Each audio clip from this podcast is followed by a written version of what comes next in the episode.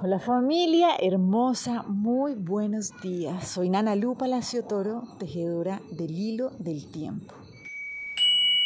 Bueno, buenos días. Vamos entonces hoy a seguir tejiendo nuestro hilo del tiempo.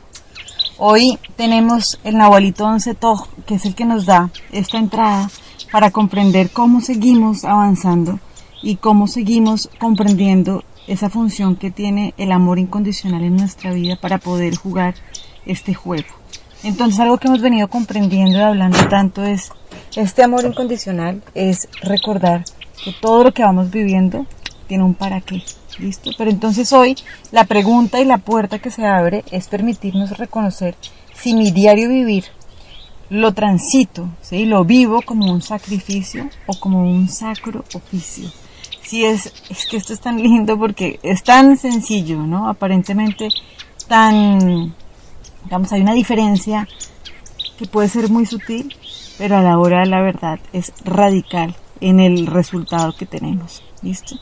Entonces, ¿cuál es la diferencia? Algo que hemos venido trabajando tantas veces, ¿no? Es entender que en la vida tenemos dos caminos. El camino del miedo y el camino del amor. Y yo sé que en esto soy súper insistente, pero es que resulta que el juego de la vida es súper sencillo. Lo que pasa es que nosotros no lo hacemos sencillo, ¿no? Por nuestros miedos, nuestras creencias, todo lo que tenemos en la cabeza, todo lo que hemos construido. Pero realmente es sencillo, ¿listo? Pero digamos que este es un juego. Entonces por eso la idea es como permitirnos ir develando, irnos conociendo y amar eso que vamos viendo, ¿sí?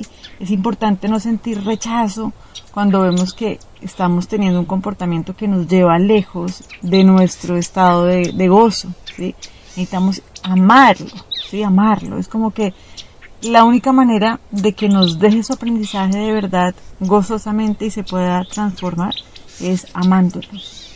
Entonces, esta es la invitación una y todas las veces, pero hoy lo que nos dice el abuelito es como depende como nosotros nos paremos en la manera de enfrentar nuestro diario vivir, ¿sí? porque nosotros a la vida vinimos a entregarnos venimos en servicio, ¿sí? Entonces, hay dos maneras de dar este servicio, ¿sí? Uno, hacerlo como un sacrificio. Ay, no, es que la vida es complicada o tengo que hacer esto para ganarme el reconocimiento o el amor o lo que, cualquier cantidad de locuras. O está la otra manera, que es esa ofrenda, que es entender que nosotros vinimos a la vida con un propósito, Y que en este propósito estamos trabajando a favor de nuestra vida y de los demás. ¿sí? Estamos en un camino constante y diario de liberarnos. Por eso es que tenemos un sacro oficio, ¿sí?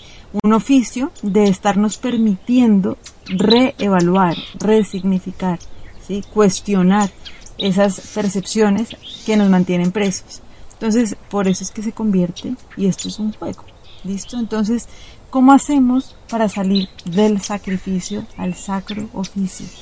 Pues comprendiendo que hay una diferencia muy sutil y es maravillosa.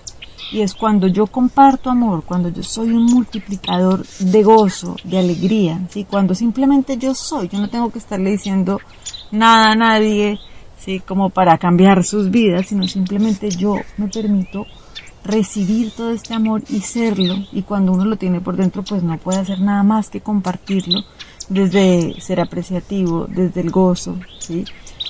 Eso lo que está permitiéndonos es avanzar en ese camino de poner en acción nuestro sacro oficio. Y por el contrario, cuando una persona o nosotros mismos estamos generando, manifestando un malestar, es tan sencillo como que se está poniendo de manifiesto que se está haciendo un sacrificio y básicamente lo que una persona que está haciendo un sacrificio está haciendo es pedir ayuda, ¿sí? porque hay algo que aún no comprende y que cree que es un ser limitado y que necesita sufrir.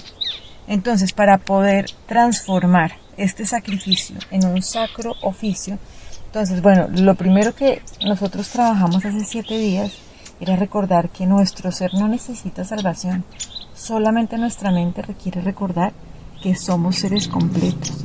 Listo, eso es como esencial. Simplemente estamos recordando algo que ya está dentro de nosotros, algo que es nuestra herencia. Entonces hoy vamos a trabajar con la lección del curso de milagros que nos invita a transformar este sacrificio en un sacro en sacro oficio con estas dos lecciones. Entonces la primera dice, Dios al ser amor es también felicidad. Entonces esto lo que nos dice es, quiero recordar que el amor es felicidad y que nada más me puede hacer feliz. Elijo, por lo tanto, no abrigar ningún sustituto para el amor. Y la segunda frase es, busco únicamente lo que en verdad me pertenece. El amor, al igual que la dicha, constituye mi patrimonio. Estos son los regalos que mi padre me dio. Aceptaré todo lo que en verdad me pertenece. Entonces lo que hacemos es, acuérdense que en la mañana cinco minutos trabajamos con estas dos lecciones, igual al final trabajamos con estas dos lecciones y a lo largo del día estamos atentos de estar trabajando con una lección y media hora después con la otra. Les mando un abrazo gigante y feliz de que sigamos cada vez más ejerciendo nuestro sacro oficio. Bendiciones para todos. Chao.